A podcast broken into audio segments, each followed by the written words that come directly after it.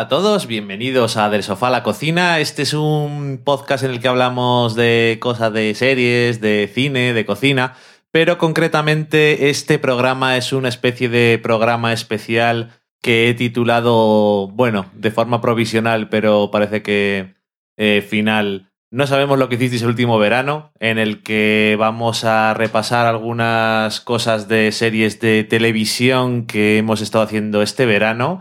Eh, las otras cosas que hemos estado haciendo este verano ya las comentaremos. Pero tú quién eres? Espera, que no he terminado. Ya las comentaremos en el programa próximo, que también en principio saldrá esta semana. Yo soy Dani y estoy aquí con Valen. Hola, Valen, ¿qué tal? Hola, ¿qué tal? Bien, ¿y tú? Bien, gracias. Doctor. Doctor. Doctor Daniel. Doctor psiquiatra. Eso es una canción que espero poder poner algún día al final de los programas. Estaría bien en este, por ejemplo, que después no viene a cuento. Mm, supongo, supongo. En fin, pues de qué series vamos a hablar. Pues vamos a comentar, eh, hemos visto más cosillas y eso, pero como no está muy ya de actualidad, pues no queríamos dejar de comentar, aunque fuera brevemente cuatro o cinco cosillas. No sabemos cómo de largo será el programa, pero esperamos que no mucho. ¿Pero esto qué temporada es o qué hace? No es nada, esto es un especial. La... Bueno, no es un poco tarde para eso, estamos en Es el- octubre de 2016. Es el programa 189 y el próximo programa es el 190, va a ser el, el primero de la sexta temporada. Es un poco tarde, pero es que hemos estado muy ocupados haciendo un libro que se llama El de la comida de Friends. Y ya daremos más detalles de eso en el O no. primer programa de la sexta temporada. O, o no, no, sí, daremos más detalles. Pero este es el primer programa de la sexta temporada. Ya es la sexta temporada, ya no es bueno, verano. pues da igual. Esto es un. Como esos especiales que hacen antes de que empiece una temporada, que hacen un resumen en YouTube de lo es que ha el pasado. 600. Sí, eso es. Podemos llamarlo así. Eh, vamos a repasar así un poquillo eh, la primera temporada de Fleabag. Ah, que la otra página. La segunda temporada. Estás en el guion de otro programa. Sí. Eh, la segunda temporada de Casual, la segunda de Unreal, la segunda de Mr. Robot Ah, no. y. No, estaba en la página buena.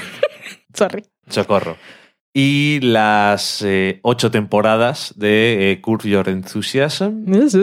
Y nada, pues eso. Poco a poco vamos a ir eh, pasando por las temporadas y vamos a empezar repasando eh, la primera serie, que es Flipa.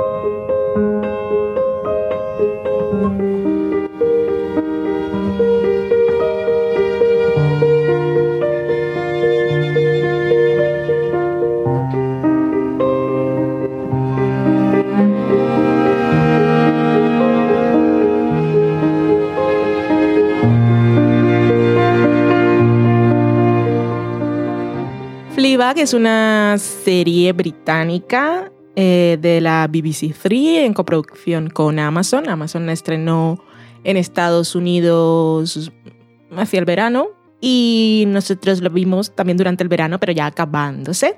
Está creada, escrita, protagonizada, la música por Phoebe Waller-Bridge. No, la música al final no. Lo que pasa es que tenía también tres nombres y me despisté. Me dejo engañar por ti, no leo el guion, me quedo con lo que me dices y esto es para corregirme en directo, ¿no? Como un doctor. No.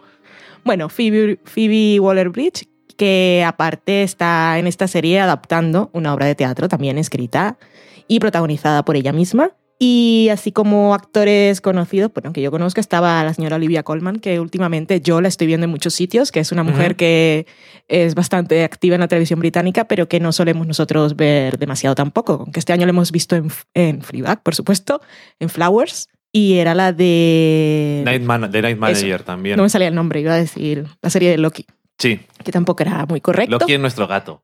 No, pero me refería a Loki el de los Vengadores, que no me acuerdo cómo se llama tampoco. Tom Hiddleston. Bueno, estás entrando en calor, por eso hacemos un especial aquí ahora realmente. Es Sí, para de- que cuando empiece el primer programa... A ver si me, si me parezca. ubico un poco. Pero es que no había visto que íbamos a hablar de cosas ya de hace un tiempo y seguramente voy a ir así todo el programa. Pero Fleabag de que va, pues va de una mujer así en sus veintitantos, que parece, sí, mm, sexualmente activa, que no le importa nada, es muy fínica, y pasa de todo y tiene un, una, iba a decir una tienda, ¿no? Como un restaurante café muy cookie, que venden todo muy caro, vive en Londres, tiene una hermana y padre y madrastra, y ella nos habla a la cámara, a nosotros. Parece al principio, y también es lo que ven del tráiler, que si es lo que veis primero, igual no os animáis mucho, pero dices, otra serie de esto no me importa demasiado. Parece que sí va a ser una comedia, y una comedia así un poco gamberra como las británicas, de una mujer que pasa de todo, y es un poco mal hablada, y la vida le importa un bledo. Pero nada más lejos de lo contrario. Es una Nada serie... más lejos de lo contrario. es un buen nombre.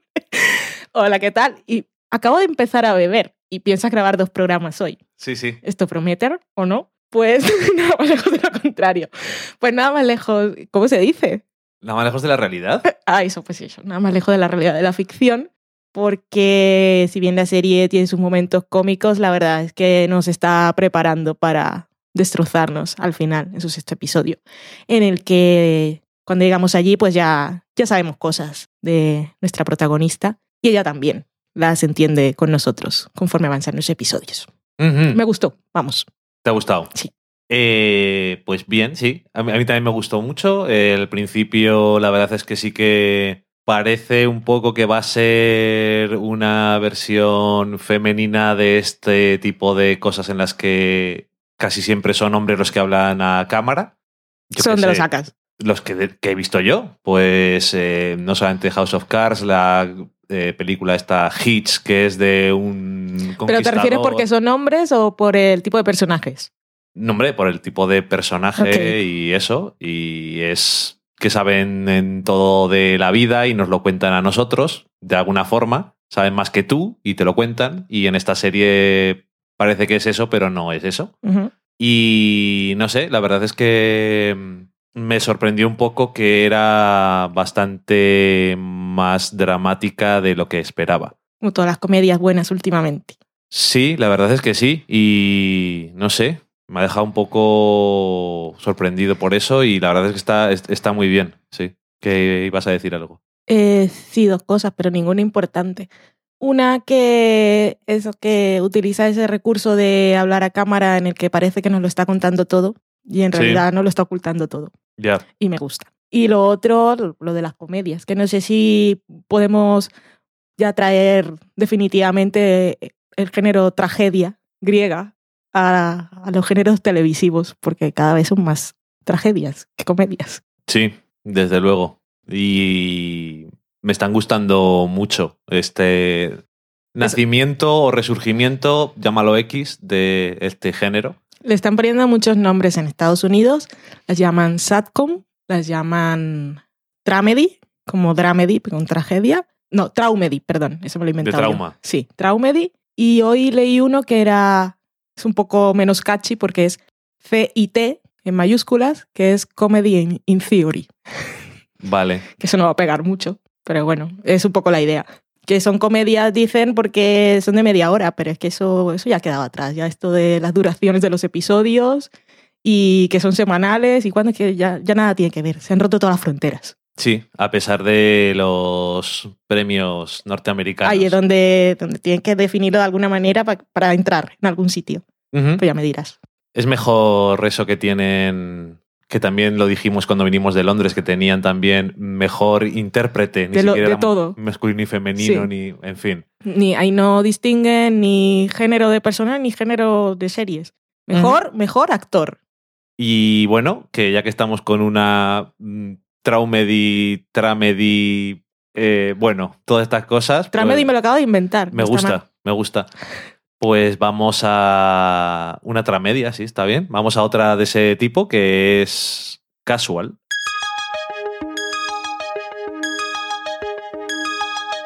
All through the night, I'll be awake and I'll be with you.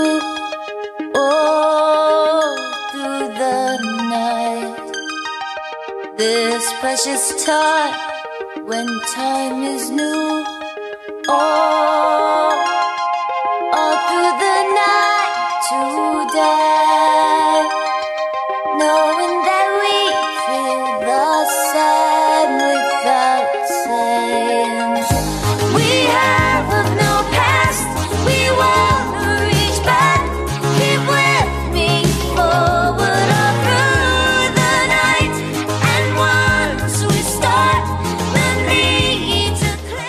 Casual, que volvió en la segunda temporada y teníamos ganas porque la primera temporada, ya hablamos de ella, nos gustó mucho.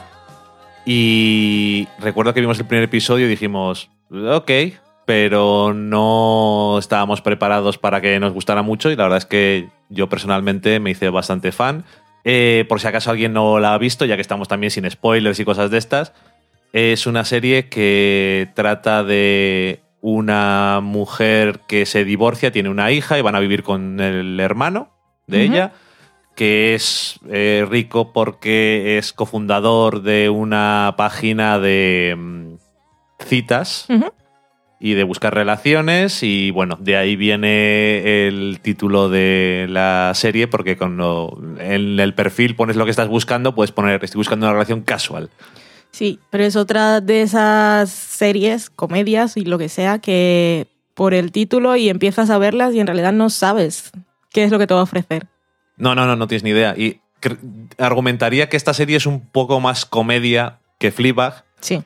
No obstante, eh, es, es- también es bastante drama, pero sobre todo, más que eso, yo creo que lo que es es, es una comedia, pero es mucho de...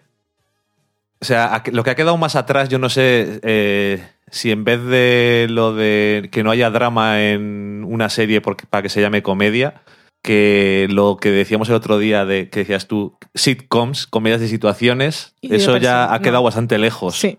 de las cosas que nos gustan y son Que vemos. más y que vemos y que lo que más nos atrae ahora son series en general de personajes y casual al final es una serie que va sobre los tres protagonistas intentando mm, descubrir cómo ser felices y no sabiendo muy bien cómo hacerlo y fracasando bastantes veces y bueno, llegando a alguna conclusión alguna vez, no, no demasiadas, pero bueno. Y esta segunda temporada también me gustó mucho y no sé si más que la primera porque no se olvida de ninguno de los tres personajes, les tuvieron todos tramas interesantes, me gustó mucho lo de la hija, me gustó mucho lo de la madre, la de la de él, la de Alex, también me gustó, pero me gustó menos que las otras dos por comparar, pero bueno, da un poco igual, francamente, porque tampoco es que no me haya gustado. Simplemente eso que me gusta mucho cómo funciona dentro de la serie las tres cosas que además todos están en épocas, en circunstancias y descubriendo cosas muy distintas y cómo acaba todo metido dentro de, de la serie, pues queda muy, muy coherente y muy cohesionado. Esta es una cosa que, es una serie que me da mucha atención y yo creo que es una de esas que francamente no es demasiado conocida y da un poco de pena porque ojalá la, la viera más gente. Es de Hulu y creo que aquí en España no la pone nadie. Creo que no. Y bueno, otra pena, pero bueno, ya se le ocurrirá a alguien a lo mejor algún día. Es la primera serie de Hulu que la verdad no, no solamente nos llamó la atención, yo creo que en general llamó de verdad la atención, aunque ha tenido más cosas y ha rescatado eh, The Mindy Project y tal, que sí que tiene sus seguidores, pero eso fue después, Ujú. Aunque no fue su primera serie. Y nada, eh, me gusta mucho y os recomiendo que veáis las, las dos temporadas. A mí también me ha gustado mucho. Bueno, un poco tonto decirlo, todo lo que vamos a hablar hoy creo que nos ha gustado. Bueno, mejor no digo nada. Hablo por mí. Eh, Casual me ha gustado mucho y también entra en una de esas series que es muy difícil de, de definir y de vender con una premisa, porque es que en realidad va de lo que ha dicho Dani. Son tres personajes y tienen esas relaciones entre ellos y luego les pasan cosas. Y ellos hacen cosas o no las hacen y es, es como todas esas decisiones que toman que los llevan a hacer o a dejar de hacer cosas les afectan en la vida. Y, y no puedes decir, es que no, no es como hablar de esta que hay ahora de Ted Danson y, y Verónica Mars, no, Kristen Bell, que tiene es una premisa de esas High Concept. high concept, que esta gente en el cielo y no sé qué, historias, pero Fleabag incluso la puedes vender un poco más diciendo, porque tiene el recurso eh, estilístico y narrativo de hablar a cámara y ya tiene una cosa más, pero esta no, tampoco. No, no. Y es cuestión de empezar a verla y, y también hay que darles oportunidad de que, de que te muestren su universo y de que cuajen un poco en ti. Porque con el primer episodio y segundo y tercero igual no. Eso no quiere decir que es- ya venís con eso de que es que la serie mejora en la segunda temporada o hay que esperar hasta tal episodio. No es porque sea mala de inicio y mejore después, sino porque es que hay que darle tiempo. Porque como son de personajes, pues tienes que conocerlos, Ajá. aprender cómo, cómo son y, Sí. y cómo reaccionan ante las cosas que le pasan. Esta segunda temporada me gustó mucho más que la primera. Ok. También fue mucho más intensa en todos los sentidos. Y es que el personaje de la madre a mí me encanta porque es súper complejo, súper Sí, difícil. sí que es verdad. y, y me gusta mucho, la verdad. La recomiendo. Si buscáis series de esas de media hora, Sí. ahí la tenéis. Que es una cosa buena que yo creo que últimamente estamos teniendo, que hay un montón de series así diferentes y eso, que ya las iremos comentando, que hemos visto bastantes, eh, que todas son de estas de media hora. Ujú. Y la verdad es que se hace muy llevadero verlas, porque parece una tontería, pero con la cosa de, oye, pues solamente es media hora, se nota un montón que no duran una hora o 40 minutos, sino que son 20 o 30 y si tienes que ver varios episodios, Hmm. entran mucho más fácil y también si tienes que ver varios episodios seguidos para entrar en un universo, es más fácil que lo puedas hacer Sí, en poco tiempo Sí, sí, sí. Si te dicen, no, esta serie, cada episodio dura una hora y tienes que ver cuatro para que te empiece a gustar, es un poco más difícil de vender. Además, la protagonista de Casual, bueno, la protagonista, la madre, me encanta. Y me encanta en el papel que tiene súper cortito en Transparent, que de Transparent también hablaremos ya no sabemos cuándo, tercera temporada hay que verla, y que sale en un flashback y hace de madre, pero lo hace tan bien. Y es que solo verla, no sé cómo Transparent, tiene pocos momentos para reírte, si somos sinceros, pero solo verla a ella Sí, ya mm, me saca la sonrisa. por cierto, que también sale en otra serie que vamos a comentar luego. Es una actriz que siempre que sale yo creo que tiene, tiene un buen papel. ¿Dónde sale? En la última serie que vamos a comentar, sale en un episodio. No me acuerdo, ya me lo dirás. Vale, pues otra temporada segunda que hemos visto es eh, la segunda temporada de una de las series que francamente fue la sorpresa del verano pasado, junto con la siguiente que vamos a comentar, y que han tenido dos segundas temporadas que yo diría que en general han costado más de convencer a la gente. Sí. Y vamos a empezar con la primera, que es Unreal.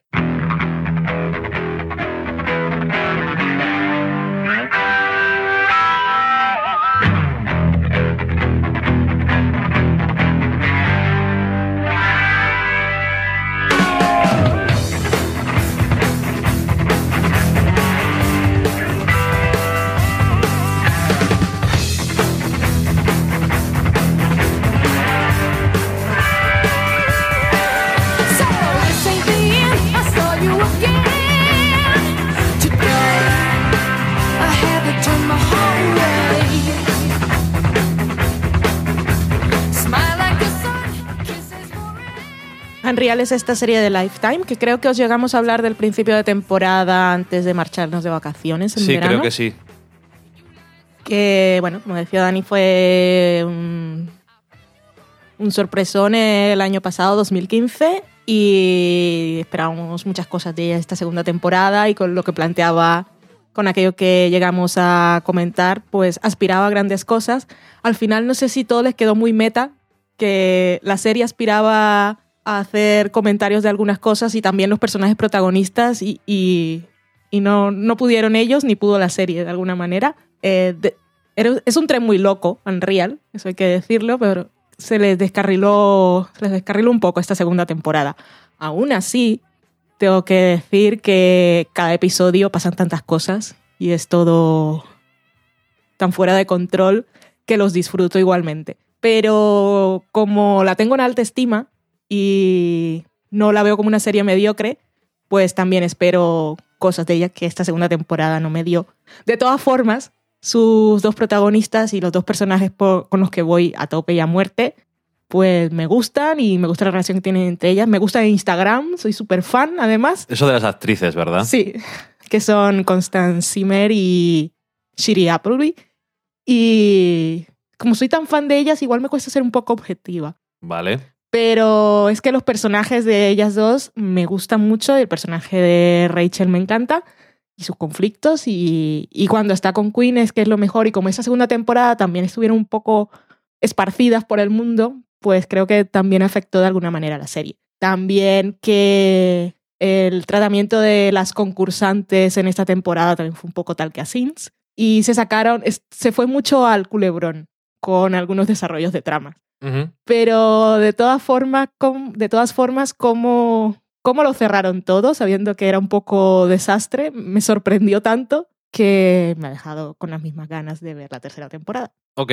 Eh, sí, no, no se me han quitado las ganas de ver la próxima temporada de la serie, pero yo creo que en parte, y esto son cosas de detrás del telón y eso, que una de las co-creadoras que tenía más experiencia en televisión, francamente, Martin Hudson. eh, Martin Oxon, que se separó un poco del proyecto. Quizás se comenta que porque tiene otra serie y estaba igual más pendiente de eso otro. Probablemente porque ella era la creadora de esta otra serie, eh, que es la de eh, The Girlfriend's Guide to Divorce o algo así. Y mm, no sé, me da la sensación de que la creadora que está basándolo en su experiencia y que francamente es la más indispensable, ha tenido un poco ahí que se le ha ido de las manos el tema. Incluso hay quienes están leyendo un poco más allá y de esas cosas que hacemos ahora con la posmodernidad y que sabemos lo que pasa detrás de cámaras y la gente ya sabía que había cierto distanciamiento entre ellas. Han, la gente pues ha decidido tomar algunas de las tramas que ocurrían en la serie como un reflejo de la situación entre las dos responsables de la serie. Ok, o sea que era un poco meta también en ese aspecto. Eso parece. Bueno, el caso es que la temporada mm, me estaba gustando sin demasiados reparos hasta cierto punto en el que hay un giro, llámalo X giro, o un punto en el cual eh, cambia un poco la trama y me dejó un poco así porque mm, parecía que iba a tratar con ciertos temas la temporada y luego se Hizo queda... todo lo contrario. Sí, o sea, se queda totalmente... eh, ah, se me ha olvidado. quería convertir en sujeto una parte demográfica de la población y, y lo que hace la serie es convertirlos en objeto de la trama. Ajá. Entonces, no sé, eh, no he leído ningún artículo en relación a esto y menos, ya lo voy a decir, eh, de alguien afroamericano, porque ese es el, el sector de la población que parece que va a tener un tratamiento interesante y realmente no. Incluso llegado a un cierto punto, todo lo contrario, me parece. Entonces, eso, es un poco extraño. De todas formas, eh, luego... Pero es que para mí lo peor, aparte de eso, porque aparte lo habían verbalizado ellos como un tema de la temporada, fue la revelación de, de la identidad de una de las concursantes. Eso para mí Sí, fue eso- lo más barato. Eso es muy de mm, telenovela mala.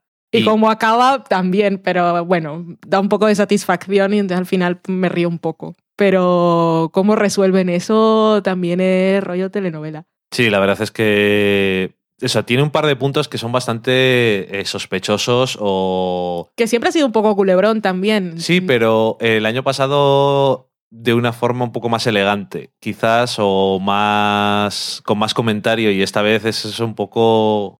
No sé, se, se, se va un poco de las manos. Luego, que episodio a episodio sigue teniendo buenos momentos o momentos de esos que dices, oh, socorro, ¿por qué va a pasar esto? De todas formas. Y el entretenimiento sigue ahí, pero yo espero que el año que viene tenga el ángulo mejor pensado. Y, Y una historia más de toda la temporada, a lo mejor mejor pensada. No sé. y otra de las cosas que nos deja esta segunda temporada de Unreal, que yo creo que viene bien de vez en cuando, estamos hablando así de forma natural, decir el nombre de lo que estamos hablando, porque después de un rato, me pasa a mí mucho a veces cuando estoy escuchando podcast y estoy trabajando, que la gente dice al principio de qué está hablando y después de un rato yo misma desconecto porque me he concentrado más en lo que escribo, en lo que leo que en lo que escucho y ya no sé de qué hablan, sobre todo si son cosas que no he visto. Si las he visto, pues sí. O sea que hay que hacer como, Un poco radio aquí. como hacen en la radio Sí. pública. Estamos hablando de la segunda temporada. Bueno, igual, de- igual no tanto como Fresh Air y esas cosas, que, que lo hacen muy bien. Y es pensando precisamente en Terry Gross, que me acuerdo que está aquí. Igual no, no podemos hacer eso porque no nos va a quedar bien. Aparte, yo supongo que cortan a publicidad o algo. Sí, de todas formas, eh, también lo hacen mucho porque como hacen entrevistas, Sí, es por si acaso llegas a la mitad para que sepas con quién están hablando. sí. Pero puede pasar también si nos están escuchando en radio del Tots. Sí. O alguien se sube al taxi, el señor Podtaxi, si aún Bueno, pone y esas cosas. Estamos hablando de la segunda temporada de Unreal. Y yo quería decir algo y no sé qué era porque ya me he puesto a hablar de otra cosa. Ah, sí, que eh, la madre de un personaje en esta segunda temporada en Real entra ahí en el top 3 de peores madres del mundo junto con la madre de Tony Soprano y la otra no sé quién es, pero bueno, la pongo ahí en el top 3 porque un, un top 2 queda un poco raro. Sí, es más mítico lo del top Sí. 3, top 5 o top 10. Ujú. Eh, sí, y aún así, de todas formas, no sé, me faltó un poco más de hacer ahí algo con el personaje. Sí, porque fue muy... Es que to- todo, todo empieza a, a resolverse o, o a complicarse en la segunda parte de la temporada. Entonces no Ajá. se llegan a desarrollar muchas cosas.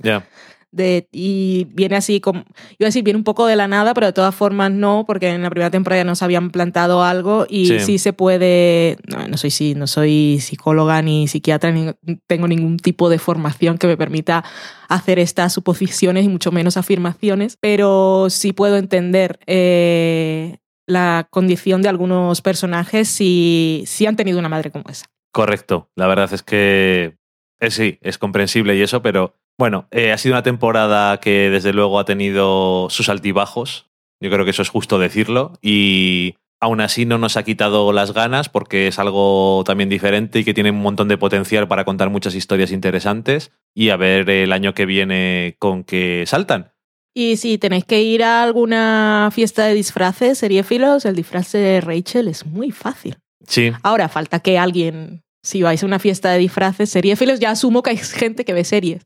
Porque yo una vez fui a una fiesta de disfraces en Barcelona y no era seriéfila. Ok. Y entonces llevé mi estaca de madera y además iba disfrazada de Faith, que no es Buffy. ok, y entonces son muchas explicaciones. cierto. Pero si es una fiesta de disfraces seriéfilos, pues el disfraz de Rachel, os compráis la camiseta y un walkie-talkie y unas Converse, eh, un moño. Es que es súper guay además. Sí. ¿Sabes otro disfraz fácil? El de Elliot de Mr. Robot. Y el de Jessica Jones.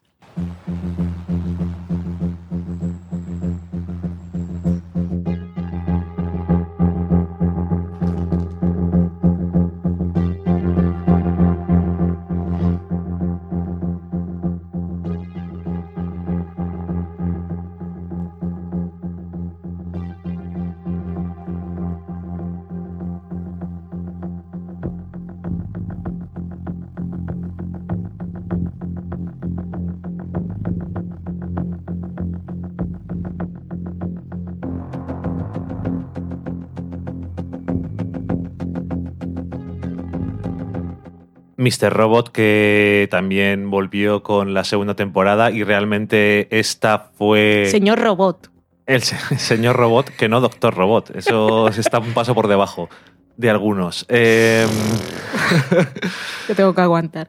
em, eh, realmente fue la serie revelación del año pasado. Otra a serie nivel, A nivel general y más de público masivo y Bueno, eso. Se coló el mejor drama en los Emmy. Y, Y- Rami se llevó el Emmy. Exactamente. Y me gustó mucho su discurso. Pues eso, que es la serie que fue más pelotazo el año pasado en verano. Y tenía. La verdad es que las segundas temporadas son complicadas para series que tienen primeras temporadas que llaman mucho la atención o que tienen todo muy bien cuadradito. Y este segundo año tenía una labor complicada para los fans de la serie. Y la verdad es que nosotros la vimos y nos gustó. Nos pareció sorprendente que también, igual que Unreal apareció en Lifetime, que esto aparecía en USA Network, que es un canal que normalmente no toma demasiados riesgos y, o que no tomaba. Y la verdad es que fue una sorpresa agradable, fue un thriller interesante y además eso, que fue entretenido, pero no éramos en plan la mayor locura de fans. El segundo año, a mí personalmente creo que en varias partes me gustó más que el año anterior. Sí, eh, las chicas. Claro, eh, Lo desarrollaron mucho más. Personaje de Angela, Darlene, Dom, que era de aquella serie por la que yo había apostado que iba a continuar, que era de Emily Owens, que nunca llegó a nada. o Y también el personaje de Trenton. O sea, toda la. Y bueno, y Joanna. Lo que pasa es que. Luego Mr. Robot tiene una cosa y es que es demasiado entrópica y críptica y loca que yo entraba a Reddit alguna vez, pero no con el ánimo de entender, sino para ver el nivel de flipación que tenía flipación la me gusta gente como palabra, está muy bien. porque tienes que saber que llegaban a punto de decodificar audios y buscar eh, códigos de barra, no, ¿cómo se llaman estas cosas? Sí, que- los Q... Los QR. eh, figuras de estas QRs y ver con el móvil si, no- si dejaban mensajes secretos y todo ese tipo de cosas. Pero bueno, continúa, continúa tú, que yo quería decir que las chicas for the win. Sí, que eh, este año tuvo muchas, muchos momentos en los que Elliot no era el protagonista de la serie y a mí eso francamente no me molestó. Mm.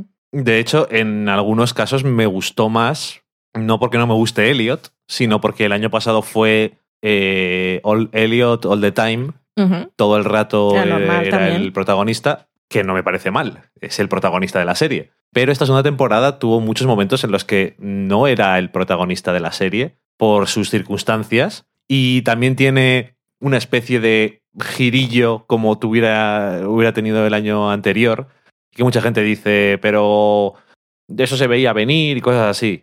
Tú misma también lo dijiste, pero no se trata de eso. No. O sea, quiero decir, no sé, no veo Mr. Robot y ese momento giro, entre comillas, y veo que Sam Esmail, el creador de la serie, decía, dijera, yo es que quería sorprender con esto a todo el mundo. O sea, no creo que eso sea con lo que quiere sorprender a nadie, sino que tiene sus otras cosas por ahí. Eh, tuvo muy buenos momentos, me pareció que era muy complicado también a nivel argumental porque el año pasado terminaba con una cosa que es ¿y ahora qué? Y realmente eso es una de las razones por las que también me apetecía mucho más la segunda temporada que la primera, porque era ¿ahora qué? Esto es la parte interesante realmente, más argumentalmente a nivel de trama, trama 100%. ¿Qué pasa ahora con el mundo? Esa es la parte buena. Y eso me pareció que estaba muy bien explorado en general. Y lo que me pasó es que cuando estaba haciendo el guion, le eh, llegué a Mr. Robot y le digo a Valen, oye Valen, ¿cómo acabó Mr. Robot? No me acordaba. Es que no nos acordábamos ninguno Solo me acordaba de una escena, de un interrogatorio. Pero Y- sabía que no era el final, final. y yo lo que digo es, em, lo que no me acordaba tenía que ver con Elliot. Mm. Este año era un poco tal que así de Elliot. Entonces, Muy cuando en así. la parte del lo- el último tercio es un poco más importante Elliot, me da la sensación de que en algunos casos pierde un poco de fuelle o de interés, no lo sé. O pierde, eh, no pierde, pero no deja tanto tiempo para otros personajes que llevas todo el año con ellos y te da la sensación de que necesitabas un poco más. Y entonces, por necesidades de la trama y de lo que es la serie, eh, te quedas sin ese tiempo y da un poco de pena. Sí. Pero bueno, Que a mí Rami Malek me cae muy bien. con, con él me cae bien la serie.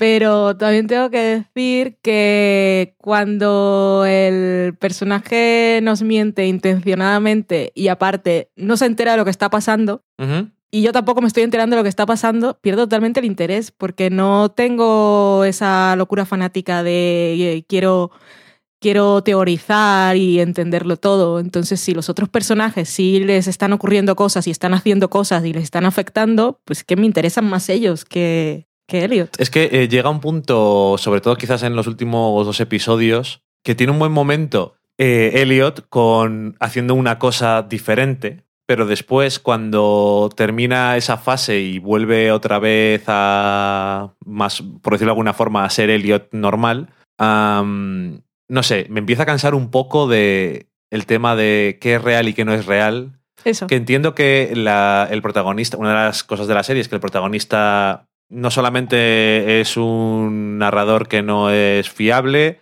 sino que además intencionadamente nos miente, pero llega un punto en que aparte de esas dos cosas, es que no tiene ni puñetera idea de lo que está pasando y como nosotros tampoco, a lo que me refiero es que ni él ni nosotros sabemos lo que está pasando. Y en ciertos momentos es intrigante, pero en- luego hay otros momentos en los que es cansino. Sí, es Entonces, que las- las está, bien, está bien que alguien sepa algo. Sí, las tramas de los otros personajes. Y es que los otros tampoco lo saben. O sea, alguien tiene que saber qué es lo que está pasando. Eh, Vale, pero a lo que me refiero es que los otros personajes con los que se centra a lo mejor más el resto de la temporada, igual no saben qué es lo que está pasando o dilo de- como quieras, pero están dentro de una trama, no digamos más convencional porque no suena muy bien, pero igual tú sabes más que ellos, como Mm. suele ocurrir muchas veces en la ficción en general, pero no te sientes como que ya es en plan de, venga, pues a ver si adivinas esto de una vez.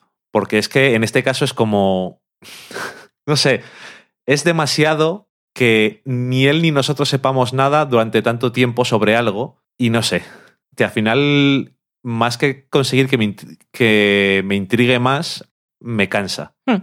Eh, mención especial el episodio de sitcom, que la verdad Madre es que mía, qué locura. eh, tiene, Y qué mala leche. tiene gracia. Y que es una comedia de terror. Sí, tiene gracia y mm, lo que sí que es cierto es que la, la gente muy joven que no haya visto comedias en los 90 no le da tanta gracia porque, No.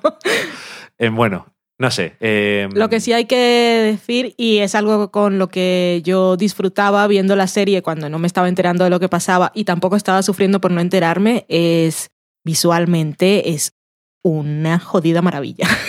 eh, Yo flipaba siempre con donde los encuadres que hace, es que son maravillosos. ¿Me estoy equivocando mucho o en esa temporada ha dirigido todos el Sí. creador de la serie? Sí. No ha escrito todos los episodios, pero ha dirigido todos. Sí. Y eso supongo que es porque tiene no solamente una idea muy clara de lo que es la trama, sino también tiene una idea muy clara visualmente. Y desde luego es distintiva porque si os fijáis, a lo mejor, que vosotros decís aquí, ya están aquí el doctor y la chica que nos vienen aquí, la mierda. que nos vienen a contar eh, cosas visuales, no sé, ¿qué, qué, qué mierdas contáis? Pero fijaros, la próxima vez que veáis Mr. Robot, una cosa que le mola un montón hacer de poner eh, a los personajes en las esquinas. Pues mira, doctor, te, te voy a poner un nombre a eso. Es la ley de los tercios. ¿Ves? Pero continúa, porque eso solamente es una ley y cómo se está ejecutando aquí el Pues asunto. aquí ahora que estamos en 16 novenos, o sea, las pantallas planas rectangulares, dividimos la pantalla en nueve tercios. Son tres líneas verticales y tres horizontales y a él le gusta poner en los tercios inferiores en las esquinas. Lo encaja todo siempre ahí, o sea, los personajes y luego por eso tiene mucho techo, Sí, porque los encaja ahí abajo. ahí se nota que no están decorados.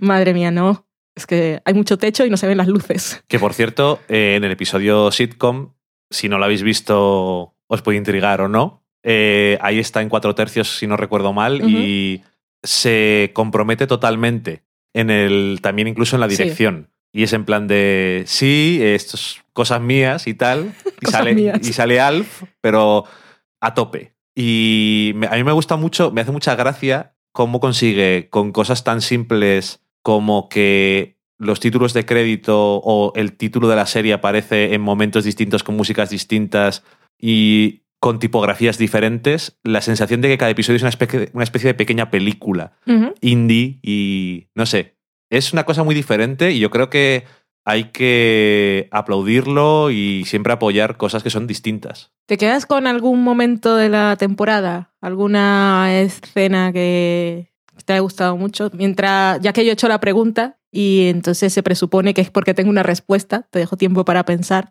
A mí me gustó mucho. Yo tengo, por ejemplo, eh, yo tengo uno. Vale. Bueno, tengo dos. Uno de Angela eh, haciendo una cosa contrarreloj Muy tenso, sí, sí. que me pareció muy curioso y además te mm, deja claro que no es una inepta precisamente improvisando.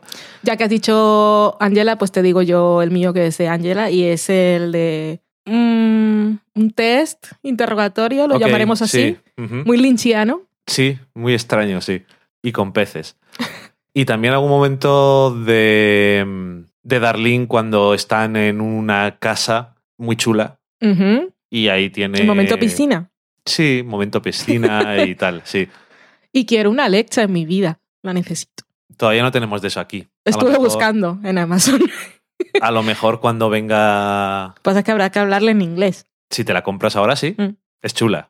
Sí. Eh, ya que dices lo de Alexa, eh, un buen personaje nuevo y muy buena Dom, aportación, Dom. Una mujer interesante que además no, no está en un rol mm, tampoco muy típico. No, nada típico. En general. Es- no, ni para mujeres, ni. No la puedes encasillar, no la puedes meter en una caja. No. Que aquí en, en español eso no se usa mucho, no pero el ni- concepto es perfecto. Ni lo de hay que pensar fuera de la caja. Pero, pero es perfecto. Ajá. En fin, pues eso. Eh, Mr. Robot, que también tuvo un año segundo que, a mu- que mucha gente no le gustó porque mucha gente quiere ver cosas nuevas, pero que sean iguales. Mm. Por eso tanto le gusta a todo el mundo los procedimentales y la sitcom, que al final son siempre lo mismo. Y es siempre, va, me gustó mucho Mr. Robot el año pasado. Ves este año y dices, no tiene nada que ver con el año pasado, es distinto. Quiero decir, no lo vamos locos, puede no haberte gustado, pero que solo sea por eso, ten cuidado, que eso ya es que se te está yendo la pinza. Em, ¿Qué decirse la pinza? Volverte loco. Pero, ¿qué quiere decir? Empezamos pronto este año con lo de O los sea, la, la- refranes. la analogía literal, wow, ¿qué, qué significa que se te vaya la pinza? No tengo ni idea. No que, no, es que que te tienden en una cuerda, te quitan la pinza y te vas volando por el viento. Nunca en mi vida me había preguntado estas cosas hasta que viniste tú a preguntarlas. Por Pero eso también te Puede quiero. ser eso. Puede ser eso. No sé. He ido a colgarlo, se ha ido la pinza y se ha caído al suelo. Entonces, no sé, has perdido algo. Como cuando se te pierdes un tornillo. Ah, yo lo veía más así como en esas cosas así muy bucólicas que tienden la ropa Sí. en el campo. Y está con el aire. Exactamente. Correcto. Ok. Muy bien. También dicen lo de se te ha ido el santo al cielo, pero eso es- no creo que sea volverse loco precisamente. Es otra cosa distinta. Es que Eso tampoco tiene sentido. ya tantas cosas no tienen sentido en la vida. Donald Trump. Eso sí que no tiene sentido en la vida. Eh, y bueno, hablando de cosas que tienen sentido y no tienen sentido en la vida, vamos para terminar el especial eh, a hablar de una serie que intenta diseccionar las normas escritas y no escritas de la sociedad. Madre Que- mía. Qué que profundo. es eh, eh, Curve Your Enthusiasm. O Tranquilo, no te emociones. Eso es. Que, por cierto, mira, lo voy a decir ya antes de la música, le puso el título eh, literalmente porque, uno, no le gusta a la gente que se emociona demasiado por la vida, y dos, el creador, y dos, porque ese creador es Larry David, que fue el creador de Seinfeld, y dijo, no os emocionéis, no os penséis que va a ser como Seinfeld, Mm, Ahí bajando las Eso es. expectativas desde el inicio. a tomar por saco. Y bueno, hemos visto las ocho primeras temporadas.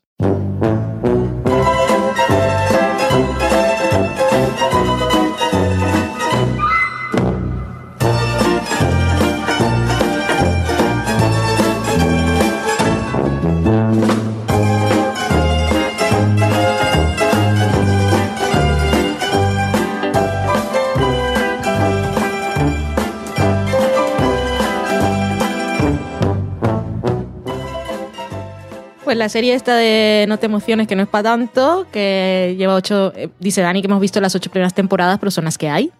Sí, pero Se que va a dejó haber- de va a emitir haber en otra nueva. 2011 y han anunciado ahora, para mi disfrute, cuando las he visto, que va a haber una nueva. Empezamos a verla cuando estamos haciendo, cuando estamos acabando nuestro revisionado de Seinfeld, que esta serie la vimos el verano pasado, lo volvimos a revisionar ahora este, y ahora Dani ya la había visto.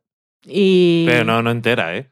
no entera, había- No, no, no, vale, no. vale. Y entonces me la pusiste así como, como quien no quiere la cosa, a ver qué, qué hace. Pero como ya venía con el espíritu de Seinfeld y pues no sé, tenía un poco más, más de interés por el personaje. Pues Larry David es el creador y es el protagonista e interpreta una versión de esas ficcionada bastante realista de sí mismo y de su universo y salen así como personas reales de su vida que a veces están interpretadas por las mismas personas y en otras son los personajes interpretados por actores.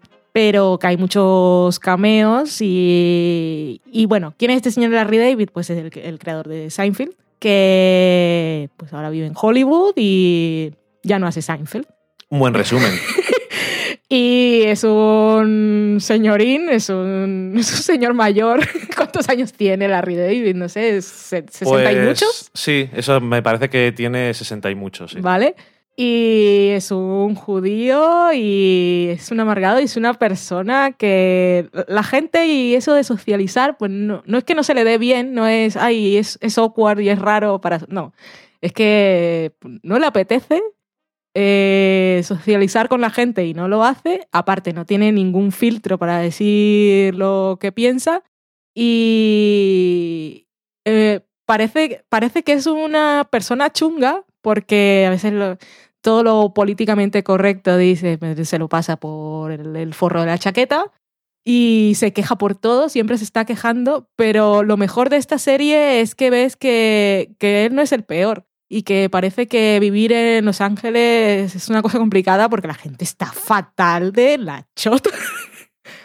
Ajá. Y pues obviamente la serie se presta a situaciones de lo más absurdas, ridículas y de insistencia de esto no lo voy a hacer porque no, no me apetece, pero es que son las hay unas normas escritas y no escritas eh, en lo que se puede hacer y no lo que no se puede hacer y lo que espera la gente que hagas.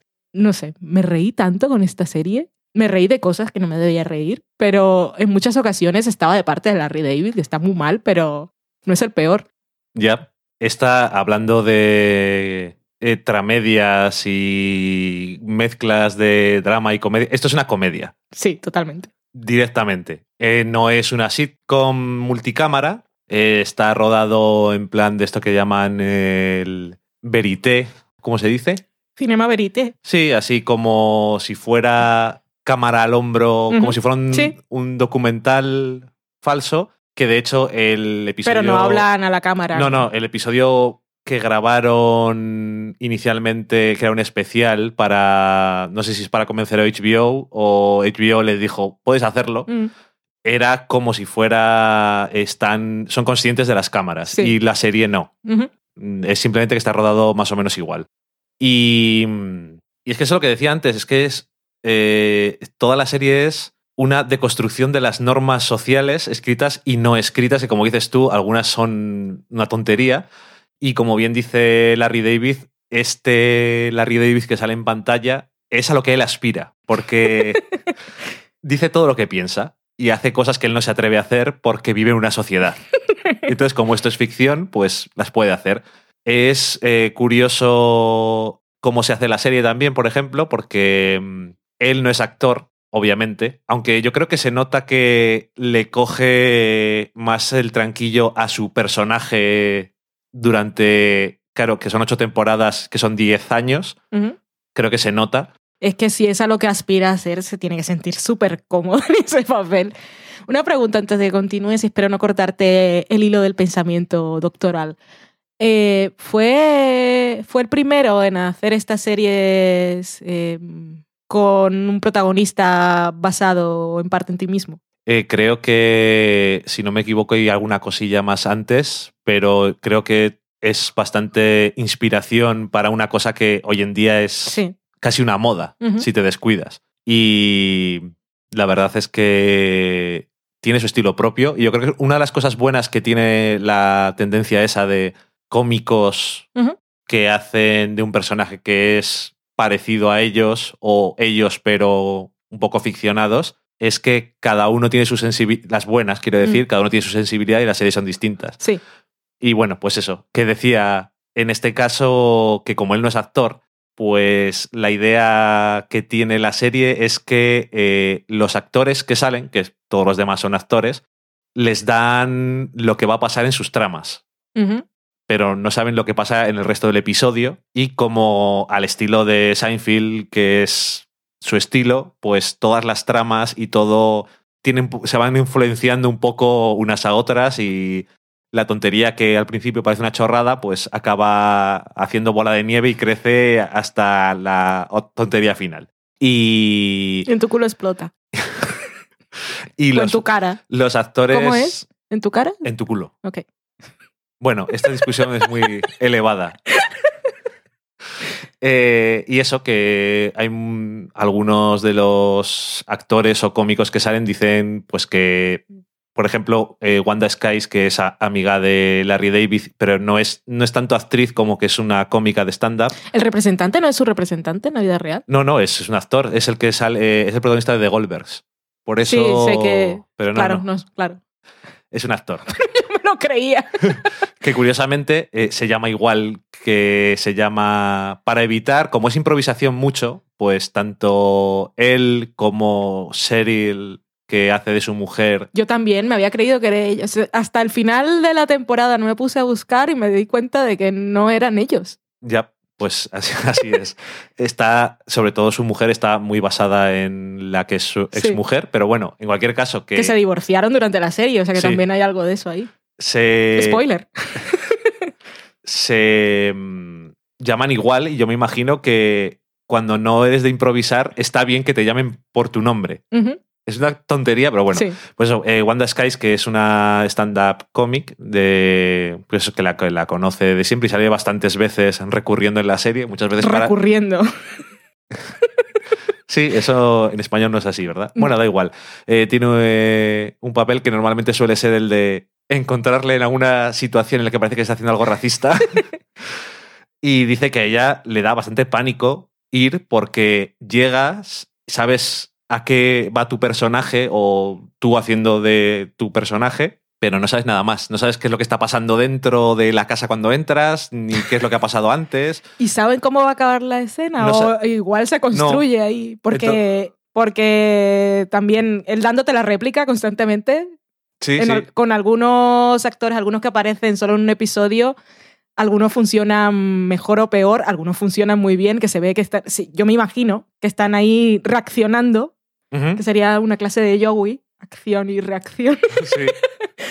Y, y debe ser complicado seguirle el ritmo si no sabes por dónde va el Por lo que he leído, graban cada escena como seis o siete veces. Mm. Para, bueno, pues eso, para ir viendo a ver cómo, cómo queda mejor. Algunas veces cogerán la primera toma en plan de es mejor que parezcas más sorprendido por lo que está Sí. pasando y otras veces es mejor que estén un poco igual más preparados. Mm.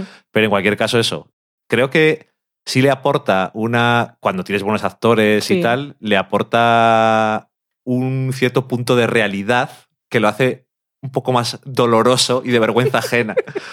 Porque hay algunos momentos que, bueno, pues eso, casi duelen. Pero lo que decías tú también, que es que muchas veces estás viendo la serie y dices que tiene toda la razón. A veces lo lleva hasta extremos extraños Sí, hasta las últimas consecuencias. y hasta el final. Y parece que ya se ha acabado y él sigue. No, no, no, no, no, no. Yo qué sé, es que es tonterías como por ejemplo cuando están en una cena con unos amigos y la mujer de la pareja que les ha invitado dice, no me dejes comer postre.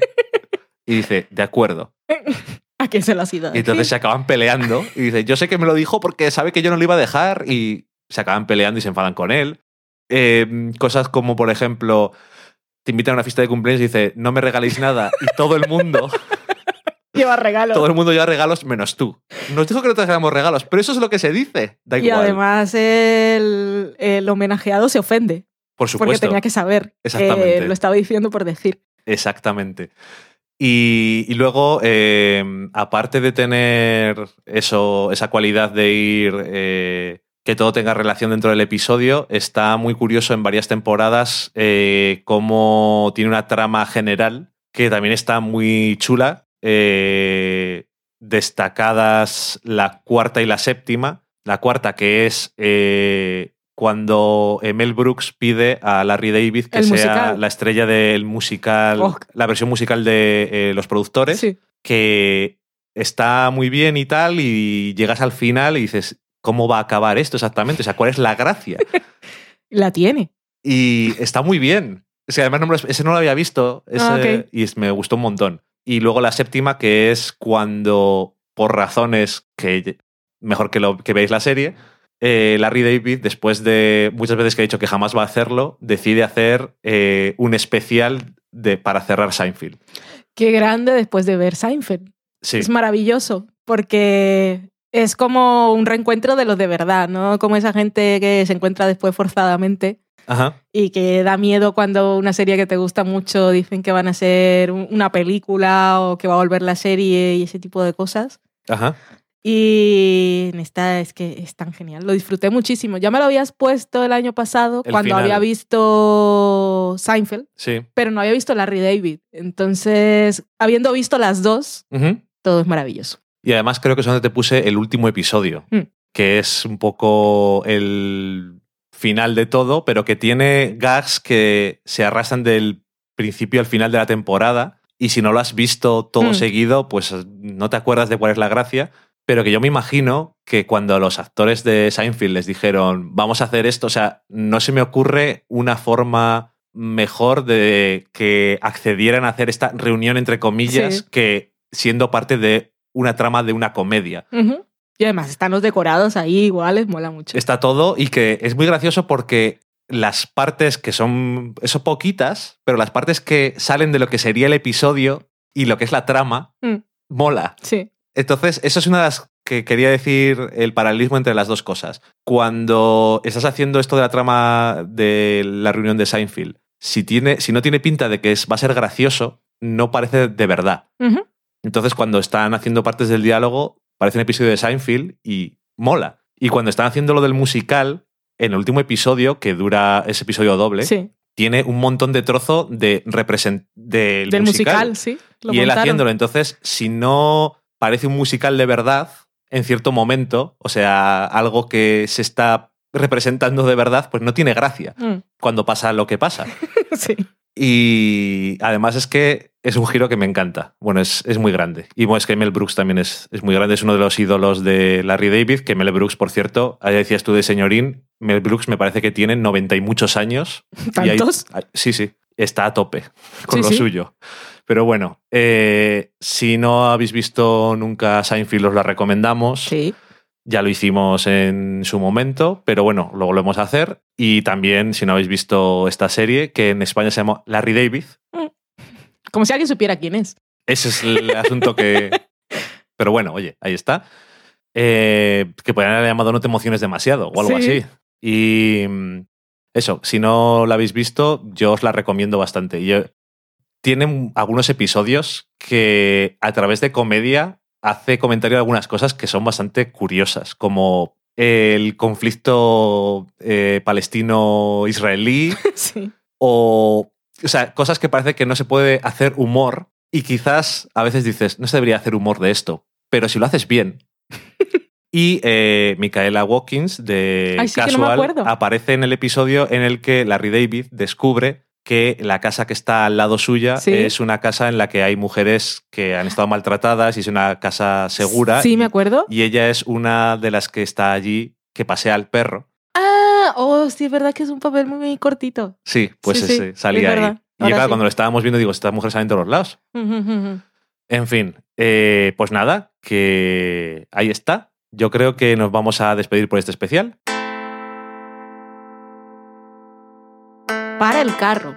Es que cuando estábamos haciendo lo de qué significaba Curb Your Enthusiasm, eh, quería buscar la frase hecha de cómo se decía en Colombia, algo así de no te emociones tanto. Es que aparte, es que no me acuerdo de las que yo decía originalmente y luego no tampoco he memorizado bien las que se dicen aquí y al final no, Sí, sí, al no final encuentro estás a la tope. forma eficaz de lengua. Creo que era para el carro. Para el carro aquí también se dice. Sí, el carro. ¿Y aquí por qué decís carro si no tenéis ese coche? Pero, Pero, pero aquí llevamos viviendo antes eran coches cosas de caballos, con ¿no? cosas También. con ruedas desde hace muchos años, sí.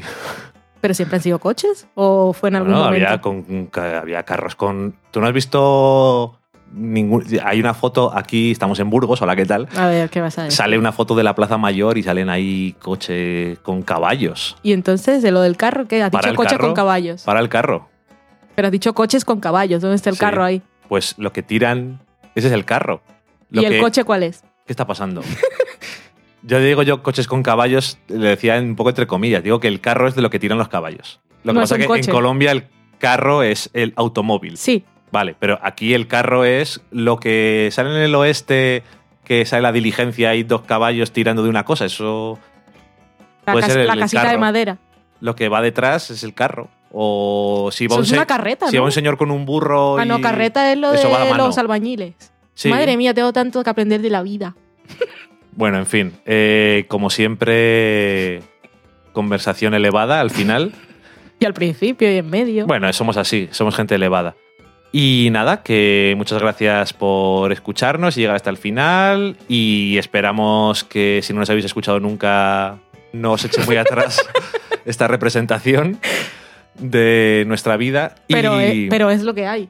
Lo que hay. Eso es verdad. Tampoco vamos a engañarnos, vamos a decir que ha sido un mal día o que generalmente. Ha sido el primero. Pero, pero no. no van a encontrar. Mm, no. Bueno, eh, que dentro de poco estará también el primer programa de la temporada que tendrá la estructura normal y nada más. Nos vemos. Adiós. Adiós.